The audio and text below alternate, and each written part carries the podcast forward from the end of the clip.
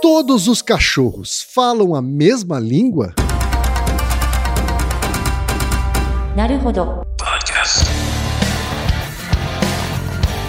Bem-vindo ao Naruhodô, podcast para quem tem fome de aprender. Eu sou Ken Fujioka. Eu sou Altair de Souza. E hoje é dia de quê? Fúteis e úteis. Você já sabe que o Naruhodô agora está no Orelo, uma plataforma de apoio a criadores de conteúdo. E que é por meio do Orelo que você ajuda o Naruhodô a se manter no ar. Você escolhe um valor de contribuição mensal e tem acesso a conteúdos exclusivos, conteúdos antecipados e vantagens especiais. Além disso, você pode ter acesso ao nosso grupo fechado no Telegram e conversar comigo, com Altair e com outros apoiadores. Toda vez que você ouvir ou fizer download de um episódio pelo Orelo, vai também estar pingando uns trocadinhos para o nosso projeto. Combinado? Então baixe agora mesmo o app Orelo no endereço orelo.cc ou na sua loja de aplicativos e ajude a fortalecer o conhecimento científico. E chegamos ao momento Alura, querido ouvinte, querido ouvinte. Eu sei que nessa época de isolamento social a gente é bombardeado o tempo todo com lives, webinars, cursos, e embora o senso comum tente nos convencer de que estamos em home office, a verdade é que estamos sendo forçados a ficar em casa e tentando trabalhar em meio a uma pandemia. Então, meu recado é: antes de mais nada, vá com calma e cuide de sua saúde mental. Dito isso, pode ser sim um bom momento para dar uma acelerada em sua carreira profissional. E é para quem estiver afim de fazer isso que eu quero falar aqui da Alura, a maior plataforma de cursos online do Brasil. Tem mobile, programação, front-end, infraestrutura de tecnologia, design, user experience, marketing digital, data science, inovação, gestão, tem para todos os gostos. E a Alura não é só uma plataforma. Ela é uma instituição de ensino, ou seja, ela garante a qualidade dos cursos que são produzidos por ela mesma. E funciona de um jeito muito simples. Você tem acesso a mais de mil cursos com uma única assinatura. Agora a vantagem: ouvinte Naruhodô tem desconto de 100 reais. Mas para ter esse desconto, precisa acessar a seguinte URL, anota aí, alura.com.br barra promoção barra Naruhodô. Repetindo, alura.com.br barra promoção barra Naruhodô. Altair, temos pergunta de ouvinte, Altair. Uma pergunta muito boa, muito, muito interessante. E é uma pergunta de 2018, Kim. Pois é, porque deu trabalho, é isso, Altair, pra gente encontrar evidências o suficiente para fazer um, um, episódio consistente? É, então, algumas evidências saíram só esse ano. E aí que deu para dar um arremate final na, na questão, né? Que é uma questão que deve intrigar muita gente. Assim, eu, eu, eu sei que as pessoas não, não têm insônia pensando nisso, mas com certeza já pararam para pensar. Será que todos os cachorros falam a mesma língua? Eu já pensei, é, eu já pensei. E o nosso ouvinte que mandou e-mail, Moisés Villanova de Oliveira, que é de Caruaru, Pernambuco, também, Altair. Né? Quatro anos. Quatro anos. Olha só, essa aqui é a prova cabal de que quem mandou pergunta e ainda não teve ela respondida não deve perder as esperanças, né, Thaí? Exato. É. É. Alguma hora será respondida, com certeza. É. Ou a pergunta ainda não tem resposta com evidências científicas o suficiente, ou a pergunta já foi respondida. Senão ela ainda tem chance de aparecer por aqui. Isso, imagine que é uma plantinha que tem que amadurecer. É isso daí. O Moisés Villanova de Oliveira, Altair de Caruaru, Pernambuco, ele, ele diz o seguinte: tudo bem, curioso quem Fujioka e cientista Altair de Souza. ele continua: um dia eu observei dos cachorros de raças diferentes latindo um com o outro. E aí eu me perguntei se era como dois humanos que falavam línguas diferentes, tipo um árabe e um brasileiro discutindo, supondo que cada raça de cachorro tem uma linguagem própria. Se um cachorro de raça pastor alemão que mora no Rio de Janeiro for para a Alemanha e encontrar um parente lá, vão conseguir se comunicar? Existe também algum sotaque entre eles? Olha aí, Altair, o que, que a ciência tem a dizer sobre isso, Altair? Então, o que, que você acha, Ken? Você já teve cachorro? Eu já tive mais de um. Eu lembro que você teve um bulldog, certo? Eu já tive bulldog, já tive vira-lata, já tive pequinês, que é um clássico entre famílias japonesas. Né? E o cachorrinho atacado, né? É, exatamente. Olha, no mínimo tem que existir sotaque, Altair, porque é, os sons que eles emitem são muito diferentes um do outro. então, é. Mas, mas, assim, imagina que seu bulldog encontra um outro bulldog Uhum. que ele nunca viu antes, Uhum. tá? Aham. Como que você acha que rola a comunicação deles, assim? Olha, eu, eu De posso, eu posso estar sendo preconceituoso, mas a minha primeira resposta eu diria que é uma linguagem rudimentar. né? Então, assim, não, não é tão sofisticada assim.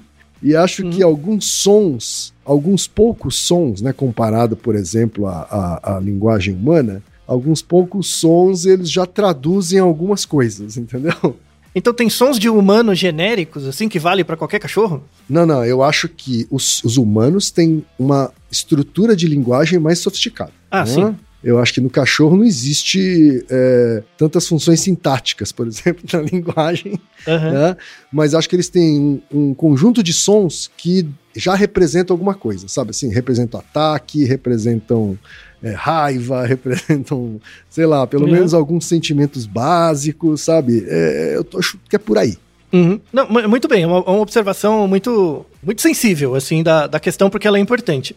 Esse episódio, né, o, esse Naruhodo, conversa com outros dois episódios, que é o 283, que é porque temos sotaques e gírias, e nesse episódio a gente fala de humanos, não de outros animais, e tem o 212, que é se cachorros podem se comunicar com humanos. Que também é um episódio em homenagem ao professor César Hades, um grande etólogo, enfim. Esse é mais um episódio desse tipo, assim. E a gente não vai falar só de cachorro, vai falar de qualquer bicho, tá? Porque tem estruturas de comunicação que valem para qualquer organismo praticamente.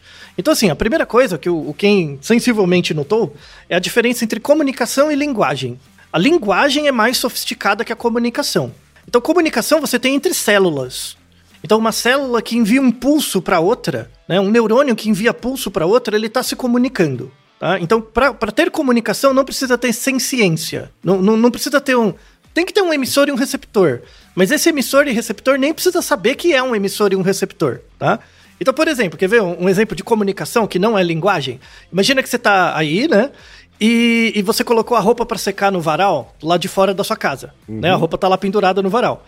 Aí, de repente, cai um raio. Ei, minhas roupas no varal. Aí você pega a roupa. Né?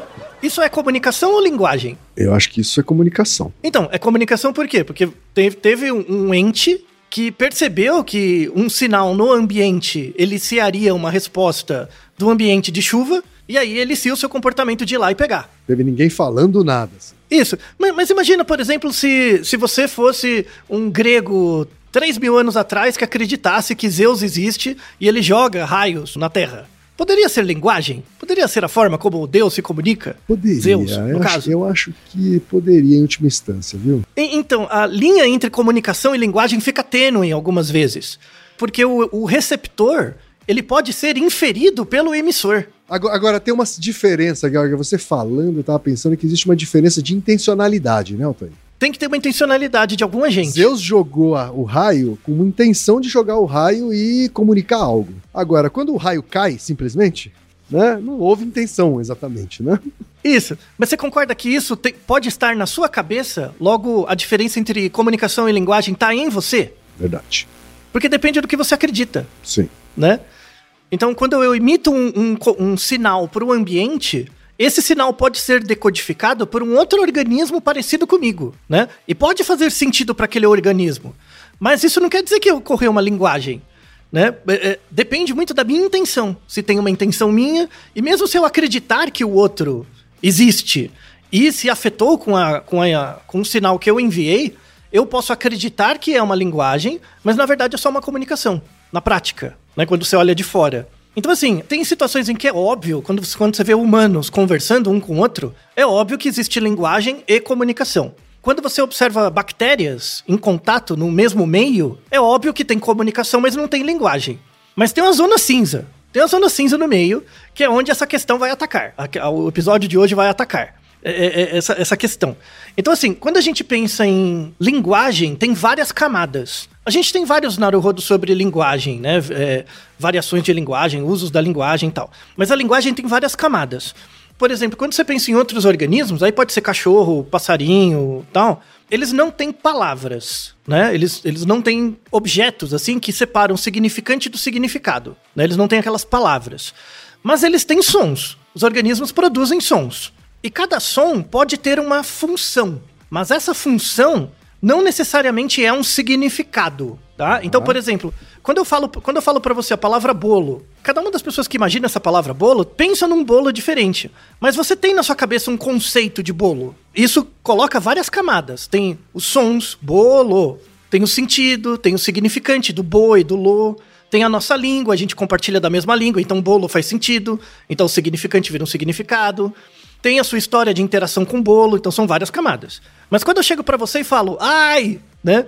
Esse ai não tem uma língua. Tipo, eu posso estar caído na rua num lugar que ninguém sabe a minha língua e falar ai. Uhum. E as pessoas reconhecem, Sim. né? Então, outros organismos têm um pedacinho dessa linguagem, tem uma camada, uhum. né? Tem um, alguma camada dessa linguagem. Então, assim, você consegue saber, por exemplo, quando, quando é muito óbvio, né? Mesmo sem nunca ter visto um cachorro e um gato, você sabe quando ele tá incomodado. Assim, claramente incomodado, ou com dor, ou tá sendo atacado. Você sabe as reações e você consegue re reconhecer essas reações. Quando é mais dúbio, aí a gente tende a antropomorfizar o cachorro, o gato, enfim, e não entender Verdade. ele. Mas coisas muito óbvias, quando você tá sendo atacado, alguma coisa assim, você consegue entender.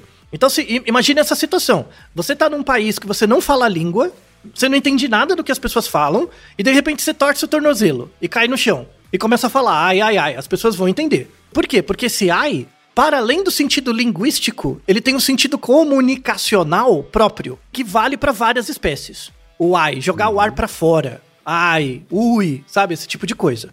Tá bom? Então, assim, vários organismos têm vocalizações e essas vocalizações comunicam coisas. Tanto para os coespecíficos, quanto para organismos de outras espécies também, tá? Então você vê um, um passarinho gritando lá de dor, alguma coisa, o, o, cachorro reconhece, o leão reconhece, todo mundo reconhece que tem alguma coisa estranha. Então tem, tem um artigo muito interessante que mostra que quando você pega filhotinhos de várias espécies e coloca vocalizações desses, desses filhotinhos com dor, chorando, alguma coisa do tipo, outras espécies reconhecem isso e prestam mais atenção. Então é meio que um alarme. Então, esses sons de alarme todos os organismos têm. Assim, o organismo que consegue vocalizar tem. Então comunica. É muito comum. Então tem esse nível tipo do ai, né? De, de perigo, de fuga, alguma coisa do tipo. Uma outra camada, que aí é uma coisa interessante que as pessoas em geral não sabem, é que muitas espécies de organismos, aves e mamíferos principalmente, muitas espécies têm sintaxe, né? Então quando você pensa em sintaxe em português, na, na língua, na linguagem, né? É aquela organização de sujeito, verbo e predicado. Aí tem, tem línguas que tem troca, coloca o verbo primeiro, tem outras que coloca o predicado no começo, enfim, não importa. Mas essa estruturação de sujeito, verbo e predicado é a sintaxe. Ah, mas, mas bicho, tipo, passarinho tem sintaxe? Tem sintaxe, mas é, é num nível mais básico. Certo. É no nível mais básico. Mas ainda assim, ainda assim eu, acho, eu, eu chutaria que não, mas sim, então é uma surpresa para mim. O interessante é entender a estrutura disso. Porque, ó, Pega um passarinho, que é o mais fácil. Os passarinhos fazem diferentes sons. Pensa um bem TV.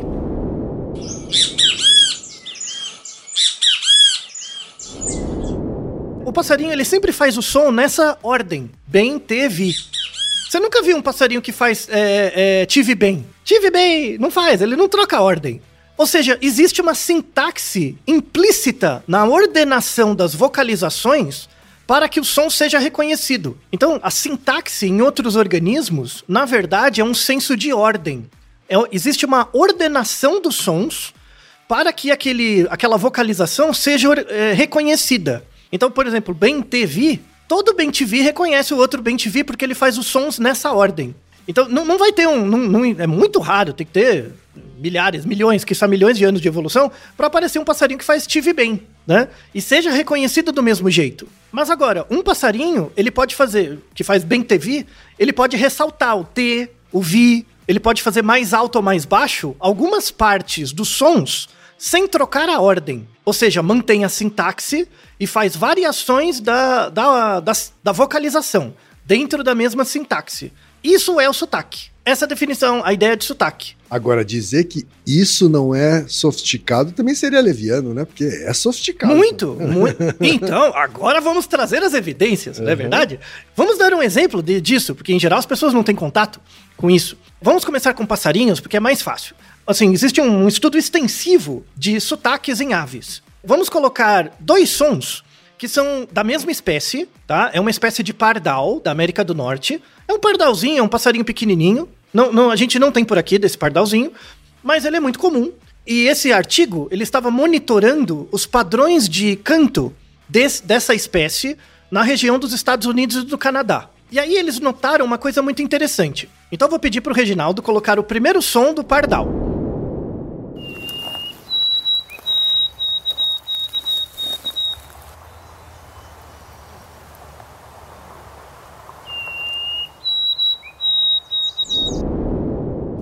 Então, esse é o primeiro sonzinho do pardal, tá? Então, percebam, né, que é um, é um ritmo, tem ordem, né? Tem partezinhas do som e tem ordem com frequências diferentes, tá?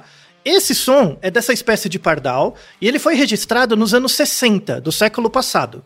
Então era um som muito comum, era tipo bem TV, né, que todo mundo ouvia. Aí eles vão monitorando, que é é um tipo de ave migratória, eles vão monitorando as populações dessas, dessas aves. Não é uma população única, são vários grupos né, várias populações da mesma espécie, né? E eles vão interagindo. E aí os, o- os cientistas descobriram que essas aves desenvolveram sotaques diferentes para identificar os indivíduos das mesmas populações. Então, nos anos 60, era tipo um mega grupão. Era uma população, uma população só, bem grande. E aí eles faziam os sonzinhos que você acabaram de ouvir. O segundo sonzinho dos pardais, né, do- da mesma espécie, é o mesmo passarinho, foi registrado nos anos 2000. Por favor, Reginaldo.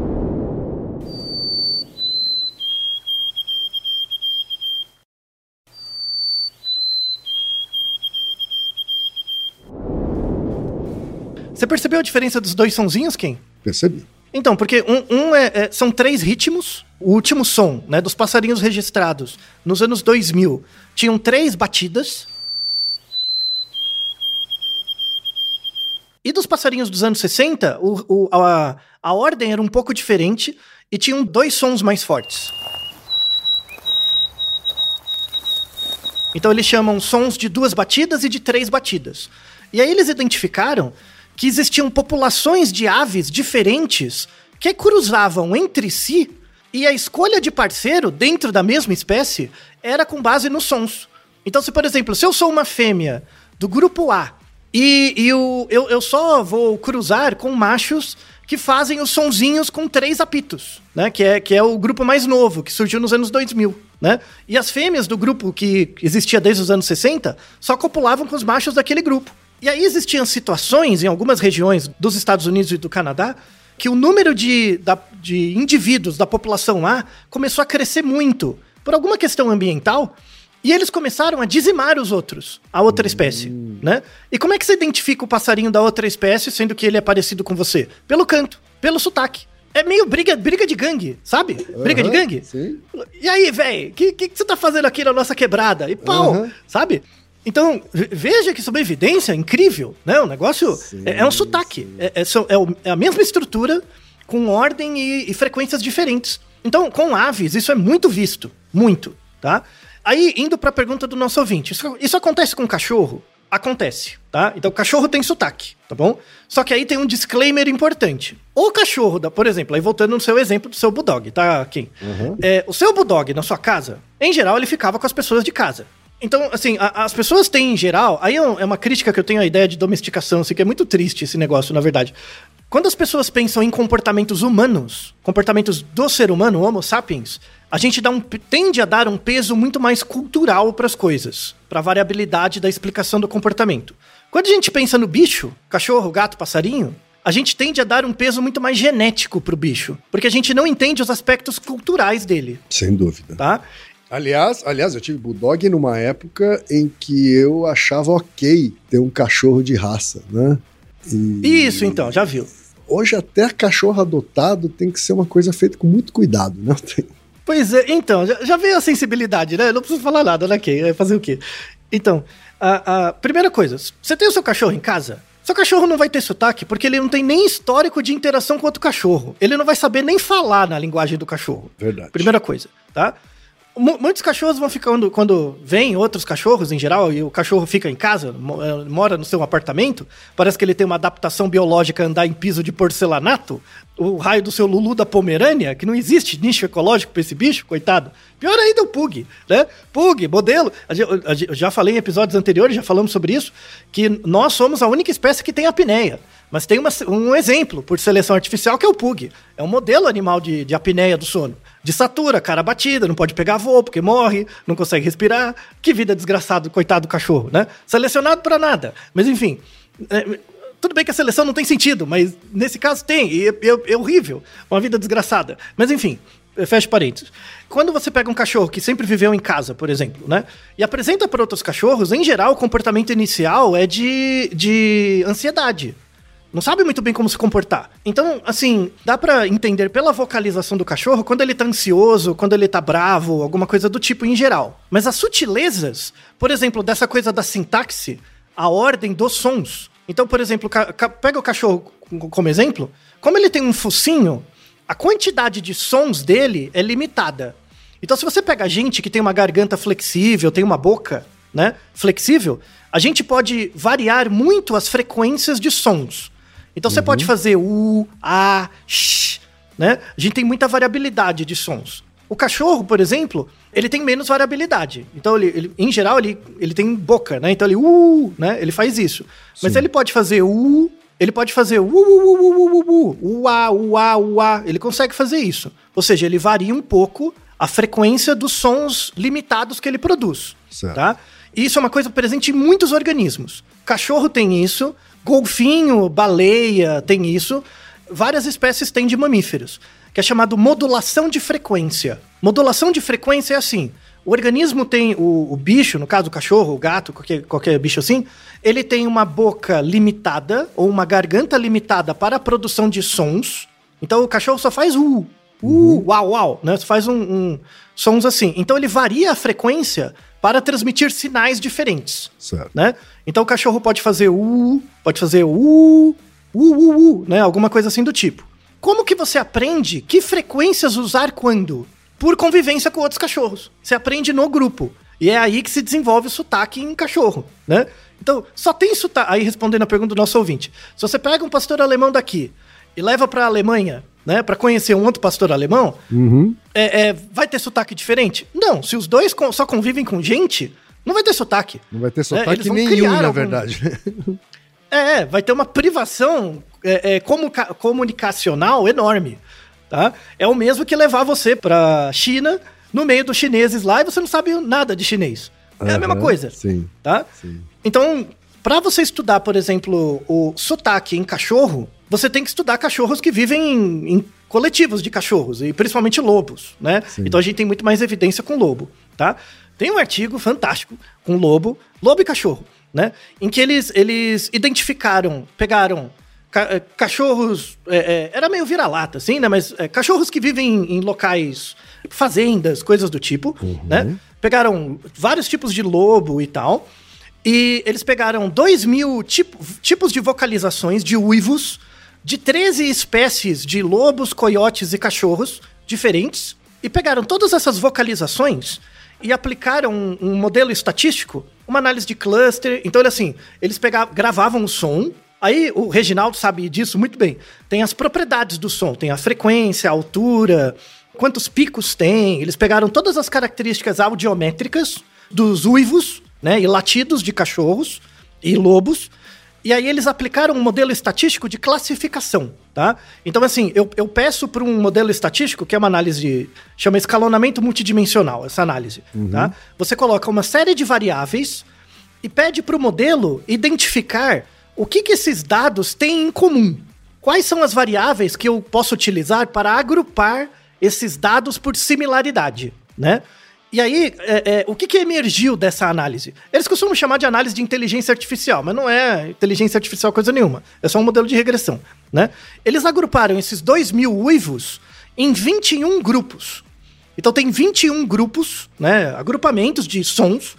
E depois eles, eles tentaram parear isso com as espécies. né, com os tipos de cachorro e, e lobo, para ver se tinha, tipo, sotaques de uivos diferentes para algumas espécies, né? E eles descobriram que tem algumas, né? Então, por exemplo, o lobo etíope, ele tem um tipo de uivo que é mais característico deles do que de outros tipos de lobo. E tem um outro tipo de lobo que é chamado lobo vermelho. Esse lobo vermelho, ele vive em algumas regiões, esse lobo vermelho estava em extinção. E aí, é muito interessante esse artigo, porque eles pegavam esse lobo vermelho, eles cruzavam e, e geravam eh, novos, novos lobos em, em cativeiro, treinavam eles para fazer a readaptação no ambiente natural. Então não era para você ficar com o lobo, era para colocar no ambiente de novo, Claro. né? E aí eles viram, porque eles vão monitorando a população para ver se ia crescendo, né? Se tipo se vingava a espécie. Eles viram que as vocalizações que esse lobo vermelho emitia era muito parecido com o de coiotes. E aí o que que acontecia? O lobo vermelho cruzava com o coiote e gerava outra espécie, outro, outro, outro tipo de lobo. Ou seja, a população de lobos vermelhos puros começou a diminuir porque os lobos vermelhos começaram a se engraçar com os coiotes, sabe? Então eles estavam reintroduzindo o lobo vermelho, mas na verdade ele estava virando outra coisa. Imagine, tem uma região A, né? Uma região geográfica A. Lá sempre teve lobo vermelho. Então, eles tinham um sotaque entre eles, né? Dos lobos vermelhos. Aí eles foram sendo caçados, foram sendo mortos, enfim, sobrou poucos desses lobos vermelhos. Aí eu, eu peguei alguns, criei eles em cativeiro para gerar mais descendentes e reintroduzi. Só que quando eu reintroduzi, não tinha mais o contexto cultural do que gerava o dialeto que fazia com que os lobos vermelhos se, se cruzassem, se encontrassem, né? Aí o lobo vermelho fazia a vocalização que ele sabia, né? Porque ele não existia mais o grupo. E quem que vinha? O coiote. Aí o lobo vermelho olhava pro coiote, coiote o coiote olhava pro lobo vermelho, falava: ah, se não tem tu, vai tu mesmo, né? Aí cruzava, né? Gerava descendente fértil, e aí eles viram, cadê os lobos vermelhos? Começou a misturar com os coiotes. Ou seja, a, a espécie continua sendo extinta, porque não foi preservada a cultura. A cultura do lobo. Olha que interessante, gente. E, a- a- o po- tem toda essa discussão atual sobre eh, povos eh, originários e tudo mais, né? De que não adianta nada ficar preservando a- o que importa da identidade, sem preservar a cultura da- da- do grupo também. Isso acontece com, com, com animais não humanos também. Olha que coisa louca, né? Agora, no caso dos cachorros, né, Otaim? Me parece um caminho sem volta, né? Então, vamos, vamos. eh, Não puxa isso que vai ter outro episódio, tá? Porque isso aí vai longe. isso aí vai longe. Rapaz, Porque, olha... É, então. É, Porque fez mesmo que a gente né? pegue cachorros para cuidar temporariamente e reintroduzir num habitat eh, natural, onde você. Ele tem- não existe esse habitat, um coletivo de cachorros. Isso, isso, Né? isso. Da onde veio o nome domesticação, né? Sim. Domesticação pra quê, né? Mas vai ter um outro episódio pra gente discutir isso com muito mais detalhe, porque dentro da biologia, dos biólogos, principalmente ecólogo, isso já é uma questão resolvida. O problema é o senso comum. Galera viaja. Mas assim. é que assim, a, a ques- eu- a questão tá resolvida, mas não tá, né? Assim, não tem uma solução. Não, tá, é do, isso, do ponto de vista teórico, assim, teórico, do, do que pode ser feito, tem soluções, só que esbarra em questões político-ideológicas da maior parte das pessoas. E não é nem política ideológica, é, na verdade, de, da ignorância sobre aspectos etológicos e da relação entre comportamento e ecologia. Então é muito mais uma questão educacional que vamos construir como uma política pública por algum tempo. Mas isso vai demandar um outro episódio. É, porque já conseguimos fazer essas reinserções com outras espécies. Dá pra fazer com qualquer animal, na verdade. Mas enfim. Ma- Mas, veja que interessante, né? Então, uma espécie estava sendo extinta, mesmo apesar do número de indivíduos estar aumentando, porque não foi preservada as identidades culturais do- dos sotaques dos bichos. E é lobo, gente. É o jeito, uh, uh, como é que, o que você sabe, né? Você faz, uh, uh, a gente não sabe identificar. Tem um outro artigo também interessantíssimo aqui do Brasil, inclusive. Existe um tipo de, eh, de papagaio, é um papagaio meio periquito, assim, um periquito grande, né? Não, não chega a ser o tamanho do papagaio. Que é chamado periquito da caatinga, né? O Eupsitula catorium, né? Esse passarinho é um passarinho verdinho. Pra quem é do Nordeste, com certeza você já viu um tio, um parente de uma geração anterior que pegou já um papagaiozinho desse pra criar, pra ele ficar falando, né? Já pegou, tá? Ele é muito comum, tá? Só que essa população de, por conta da, da captura, né, predatória, a, a a- as regiões de origem dessa, de- desses, desses papagaiozinhos estavam perdendo indivíduos, as populações estavam acabando. Tem a ques- as questões climáticas, mas principalmente por conta da, da caça ilegal desses, desses bichinhos, né, dos passarinhos. E aí é, é, foi feito um plano, né? Esse artigo é de 2019. Foi feito um plano, é um artigo muito legal de pesquisadores da, do Rio Grande do Norte da Paraíba, em que eles, eles começaram a notar o seguinte: tipo, ah, tudo bem, eu prendia o traficante do, dos passarinhos. Aí eu tenho que pegar os passarinhos, cuido deles e depois faço a reinserção. Só que o, o biólogo já sabe que esses, esses papagaios eles têm sotaque. E, entre regiões. Tem tipos de canto diferente, né? Do, do, dos grasnados do, dos papagaios. E graças ao fato de não ser uma espécie que foi domesticada, a gente consegue identificar, a ciência consegue identificar esses sotaques. Isso. Então, o artigo foi para isso. Porque olha o que acontece, olha que coisa interessante. Se você, você pegou o papagaio na região A e você levou o papagaio 600 quilômetros até a sua casa. Aí eu, eu pego o papagaio de você, tiro de você, cuido dele. Aí eu pergunto, onde que você pegou esse papagaio? Eu falo, ah, eu peguei ali. E você não lembra mais onde é né? Você não lembra. Se eu colocar esse papagaio na região errada, atrapalha muito o sucesso reprodutivo dele, porque ele não canta de uma forma a se ligar com os, os co-específicos da região. Começa a dar problema de sucesso reprodutivo do, do, das espécies. E aí esse artigo é muito legal, porque eles pegaram é, cantos do, dos, dos papagaios que foram é, apreendidos, né? Que estavam lá na, na clínica, né? E, e, e cantos de papagaios que estavam no mato. E aí eles fizeram um match o match do padrão audiométrico do mato, dos, dos, dos grupos do mato, com o grupo de papagaios é, é, em cativeiro. E aí eles sabiam, ah, você é daquela região. E aí levavam o bichinho para lá. E aí monitorava, porque dá pra pôr chip, o sucesso reprodutivo dos papagaiozinhos, quando eram colocados nas regiões corretas, aumentava muito. Porque eles eram reconhecidos pelos pares, porque tinha um sotaquezinho. Olha que interessante, não é legal? Sensacional. Né? Muito legal, produção nacional, trabalho bacana mesmo, viu? E também, né, é, é, é, o mesmo princípio dos outros artigos. Você pega os sons, decodifica os sons em padrões é, audiométricos específicos e aplica um modelo de classificação. Esse artigo brasileiro usou o PCA, que é análise de componentes principais, depois é, é, usou uma rede neural para classificar. Então, quando você tem os padrões audiométricos de várias aves e tem um computador que processa um modelo de regressão, você consegue criar classificações das regiões. Muito legal, fantástico, é, é muito interessante mesmo. A gente tem um, uma outra evidência, só para. Assim, já, já falou de cachorro, já falou de passarinhos. Existe um. É, é, porque não tem no Brasil esse bicho. Ele lembra um pouco uma topeira, tá? Ele, lembra uma topeira, lembra um ah, furão, um roedor, ah, alguma coisa assim. Ah, ele tem uma cara. Tem uma cara de um castor pequeno, assim, também. Isso. É, um roedor, uma coisa assim. Mas ele não é um, propriamente um roedor é, na, na, na família dele, ele é muito mais próximo do elefante e da baleia. Da, da, baleia não, do leão marinho. Olha que interessante. E, e, ele vive ali no Oriente Médio, né, na região da Palestina, de Israel e tal. E ele chama Hyrex, tá? Esse, esse tipo de roedor, uhum. né? Vou pedir pro Reginaldo colocar o sonzinho dele, barulhinho que ele faz. Então, por favor, Reginaldo.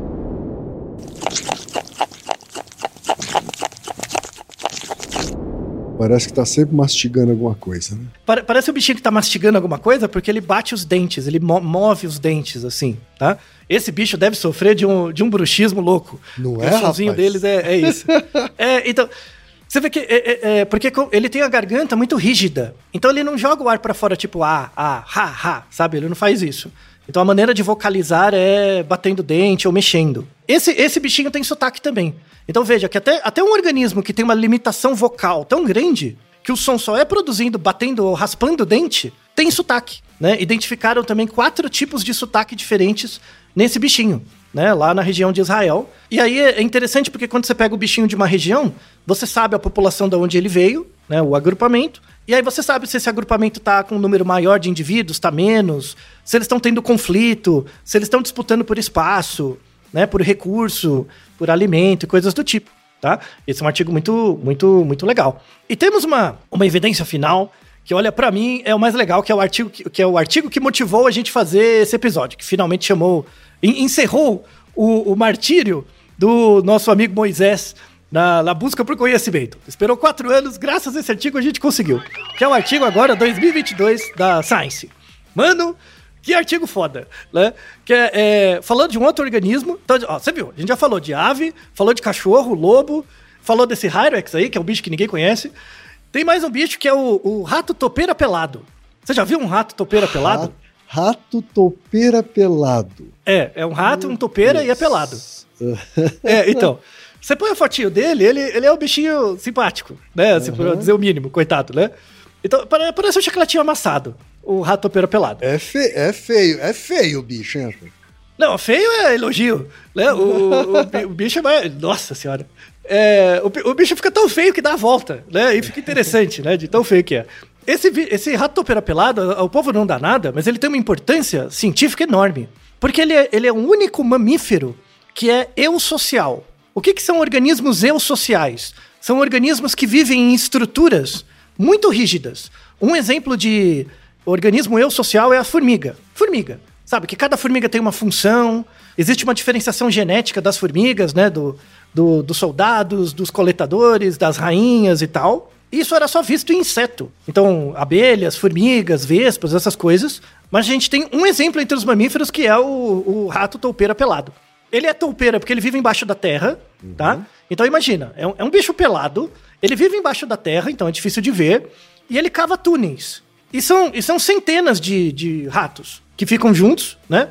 Então imagina, como que você vai saber quem é o seu colega no- debaixo da terra no escuro, velho? Sabe? Então o olho dele é, é bem subdesenvolvido, né? Não, não ele não enxerga muito bem. Até porque mas ele tá o- no escuro, ouvido- até porque ele tá no escuro a maior parte do tempo, né? É, então. Tá ali, né? Enfurnado lá. Então, mas o, o ouvido dele é muito bom e ele produz sons de uma forma muito eficiente. Então, o, o- você tem uma colônia bem grande de, desses, desses ratos, né? E o- esse artigo da Science mostrou que eles têm sotaque, sotaques internos. É, dentro do grupo é eleita uma rainha, então é uma sociedade matrilinear, é tudo em relação à fêmea, né? Então tem uma fêmea só que reproduz, aí ela, ela vai reproduzindo, vai gerando outros ratinhos, os, os machos inseminam, ela gera outros ratinhos. Uhum. Aí pode acontecer alguma dinâmica dentro do grupo que, o, que os machos passam a atacar aquela rainha e substituem por outra. Então, aí tudo depende da dinâmica do grupo, do que está acontecendo, tá? Esse artigo mostra a, a dinâmica né, da, da- de um grupo de ratos topeira pelados, né? Du- durante o período de observação, eles trocaram de rainha duas vezes, né? Teve duas trocas, dois Game of Thrones aconteceram e trocaram as rainhas, né? Mas eles identificaram uma coisa muito interessante. Eles gravaram as vocalizações dos ratinhos e identificaram dois sotaques dentro do mesmo grupo. Então é como se tivessem duas famílias, sabe? Famílias. Tem duas famílias, cada um com sotaque diferente. Aí eles fizeram experimento que, pra mim, olha, eu, eu falei, meu, que, que, que interessante. No, no artigo tem o vídeo. Vamos pedir pro Reginaldo colocar um pedacinho do vídeo também. Esse primeiro som, ele mostra o sotaque do rato topeira pelado da colônia A.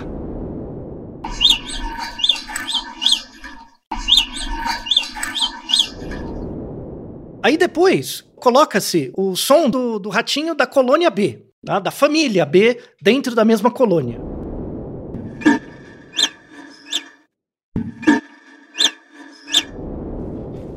Então, para o nosso ouvido pouco treinado, é um pouco difícil de identificar. Mas quando você coloca na, audio- na audiometria, dá para ver lá no, no gráfico que tem diferenças. Mas o mais interessante é o seguinte: eles, eles pegaram várias vocalizações dos ratinhos do- da família A e da família B, colocaram um computador para treinar isso.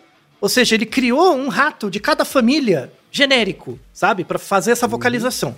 Aí eles pediram eles co- fizeram um terceiro experimento em que eles colocavam um, ra- um, um dos ratinhos numa caixinha e colocavam o som gerado pelo computador do rato da outra família, né? O que acontecia com o ratinho? Ele fugia. Ele fugia. Ou seja, é é uma prova da percepção do sotaque. O sotaque é do grupo. É, Ele não serve pra diferenciar um indivíduo do outro, mas serve pra diferenciar se ele é uma, se ele é de uma colônia ou de outra. Isso. Então imagina um grande grupo de ratinhos em duas famílias ou duas colônias.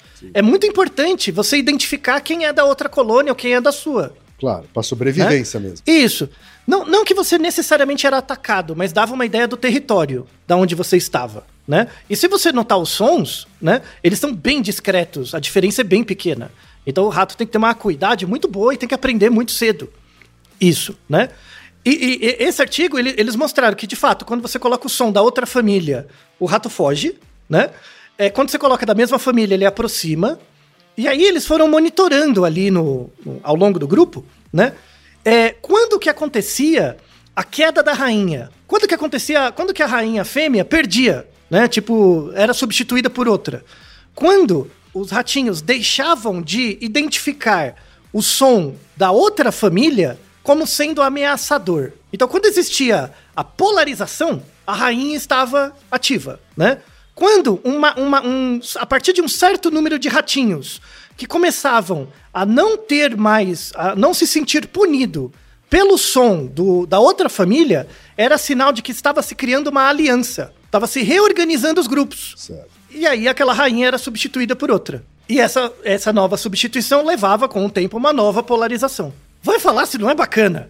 Minha nossa, né? Aí eu, eu já, já, perce, já sei que vai vir o povo das sociais, os, os antropólogos, eu gosto muito da antropologia, chegar. Não compare isso com o humano, é diferente. Eu sei que é diferente. E aí vem a mensagem final do episódio. Porque assim, respondendo o nosso a, amigo ouvinte, os se você pega cachorros que vivem é, como cachorros de verdade, né? Não vivem como animal de estimação. Quando você pega cachorro que é cachorro, em geral eles podem desenvolver sotaques diferentes, se eles vivem em regiões diferentes. Se você colocar eles juntos, pode ter algumas questões de hierarquia, porque o- o- vai existir diferenças de vocalização, que, conforme a convivência, podem se adaptar ou não. Aí depende do indivíduo, da contingência ambiental. Mas, em geral, seu cachorro, seu gato em casa não tem sotaque nenhum, porque ele não teve treino de desenvolver nada, além de vocalizações básicas como ca- comunicacionais. Então, isso é a primeira coisa. Outra mensagem importante, agora a gente pode falar, né, e, e pelo menos como etólogo eu falo isso com muita ênfase, quando a gente estuda a cultura de outros organismos, de outros animais não humanos, porque é cultura, isso é cultura, é uma forma de transmitir informação. Assim, do- do- é uma forma mais simples, mas é cultura. Ah, é, tem sucesso reprodutivo, gera fitness, não, não- não tem conversa. Quando a gente estuda a cultura de outros organismos não humanos, ajuda a gente a entender elementos que também ajudam a entender a nossa, a nossa espécie. Mas isso não quer dizer que o que acontece na nossa espécie é porque aconteceu no bicho igual. Em biologia tem um, tem um nome para isso que é chamado homoplasia. Homoplasia ou analogia, homoplasia é um nome mai- que eu acho mais me- melhor assim. Homoplasia é um termo da evolução que diz o seguinte: é quando uma característica que é semelhante, pertencente a duas ou mais espécies, é, ela existe nessas espécies, mas não depende de ancestral comum. Por exemplo, pega uma barbatana de um peixe e pega a asa de uma ave. Tem analogias da estrutura, mas não quer dizer que necessariamente eles tenham um ancestral comum. Pode ser que não tenha. Então tem, tem algumas coisas que são homólogas. Homologia é quando tem um ancestral. Então, o, o- o- às vezes o uso é diferente, mas o ancestral é comum. Na, na homoplasia, por exemplo, pega a nossa capacidade de se comunicar e a capacidade de se comunicar, por exemplo, de um cachorro. É, é, são, são, por exemplo, quando você fala ai, né, joga o ar pra fora e fala ai, o cachorro também fala o ai dele, jogando o ar pra fora. Ou seja, é uma característica comum às duas espécies, mas que não necessariamente tem um ancestral comum, né? Mas dá pra entender a relação entre esse comportamento, o ai, e o ambiente, né? Então, estudando, por exemplo, todas essas espécies que a gente estudou, não, não é para fazer um paralelo direto com o que acontece na política, na... não é isso, sabe? Não é isso. Mas é para entender que a nossa cultura e a nossa linguagem tem várias camadas. E uma dessas camadas a gente compartilha com outros organismos. Uma das camadas, que é essa camada comunicacional. Então, você dizer que existe sintaxe em outros organismos também, são, e não só na gente, é muito poderoso para você pensar que, que a quantidade de informação que outros organismos trocam é muito rica. Só que a gente que é ignorante não consegue decodificar, é, é, coloca a gente numa posição mais equânime com outros organismos, né? E não de dominação, né? Que a gente diz que eles sabem pouco, quando na verdade é a gente que é ignorante frente à riqueza de comunicação que eles têm em geral. Tem um, um artigo final, vamos deixar aqui na descrição, que é com baleia. Baleia se comunica muito, faz muitos sons. Baleia e golfinho. Para quem não ouviu, inclusive, tem um episódio especial do Naruhodô onde eu entrevistei o responsável pelo projeto Jubarte, né? Exato. É, que fala bastante sobre as pesquisas com baleias. Isso, vamos deixar na descrição, né? Esse episódio, muito legal também, complementar. As baleias usam diferenciações acústicas para discriminar machos e fêmeas e também pessoas de grupos diferentes. Organismos de grupos diferentes dentro do- da mesma espécie. E, e são comunicações que alcançam quilômetros, né? Então, como que você sabe, por exemplo, que eu faço um certo som que vai pegar o meu amigo que está a 3 quilômetros daqui, sabe? É muita teoria da mente. É muita capacidade. Então imagina, eu tô a 3 quilômetros de você. Eu faço um som que você reconhece, você me devolve o som, né? Então eu sei que você tá longe, mas tá por aí. E lá na frente eu vou encontrar com você, né? Isso, isso é uma necessidade, é uma, uma exige uma capacidade de representacional da mente muito grande, muito maior do que, que a gente espera para vários organismos, Sim. né? Mas as baleias têm isso, tá? Então, assim, é, é, respondendo a pergunta do nosso ouvinte, espero que tenha o Moisés, espero que não tenha, ele não tenha desistido de nós nesses quatro anos e, e encontre finalmente o alento necessário para a resposta da sua pergunta. E, e- e que espero que a resposta também abra outras questões de reflexão. Tá? Lembrando um detalhe final, né? O, o, o Naruhodo, ele, ele é uma iniciativa de divulgação científica, mas ele é um pouquinho diferente da divulgação. Ele é mais uma iniciativa de educação científica, né? Na divulgação científica, eu apresento um vídeo, uma história, um podcast, o que quer que seja, né? E aí as, as fontes, né? São, caso você queira saber mais, leia os artigos, leia as fontes e tal, né? O Naruhodo, ele tem um princípio oposto. O episódio, ele é um motivador para você ler as fontes. Sim. O ideal é você ver a fonte e aprender a ler a fonte, tá? E é por isso que isso é, uma- é um objetivo de iniciação científica, de iniciação, né, a ciência, mas também de educação científica. Sabe quando você está na escola e a professora fala para você, ó, tá aqui a aula, não, não estuda só pela, pela aula, senão você vai se lascar na prova. Estuda também o livro, esse tipo de coisa. O Naruhodo tem o mesmo propósito. Sabe, o- o- a ideia é você ficar bolado, nossa, que epi- episódio interessante, agora eu vou ler as referências. Aí vai ler também, porque a ideia é que você se torne um cientista como eu e o Ken, tá? com, com o passar do tempo. Vai demorar um pouco, as pessoas não vão valorizar, vai dar um trabalho, mas pô, é muito recompensador, no- pro- pessoalmente, eu digo isso depois de 300 e poucos episódios. e acho que pro Ken também, né, Ken? É, eu tô longe de ser um cientista, mas eu digo, que, eu digo hoje que eu sou um iniciado. Isso. Depois, depois de cinco anos, né? Depois de É cinco aí. anos, dá pra dizer que eu sou iniciado. Exatamente. Tá bom então, Moisés. Muito obrigado pela sua pergunta. E Naru Rodô, ilustríssimo ouvinte. E você já sabe, aqui no Rodô, quem faz a pauta é você. Você tem alguma pergunta pra gente ou quer comentar algum episódio? Escreva pra nós. Podcast podcast@naruhodô.com.br. Repetindo? Podcast podcast@naruhodô.com.br. E lembre-se, mande nome completo, idade, profissão e a cidade de onde você está falando. É isso aí. Naruhodô podcast é apresentado por b9.com.br.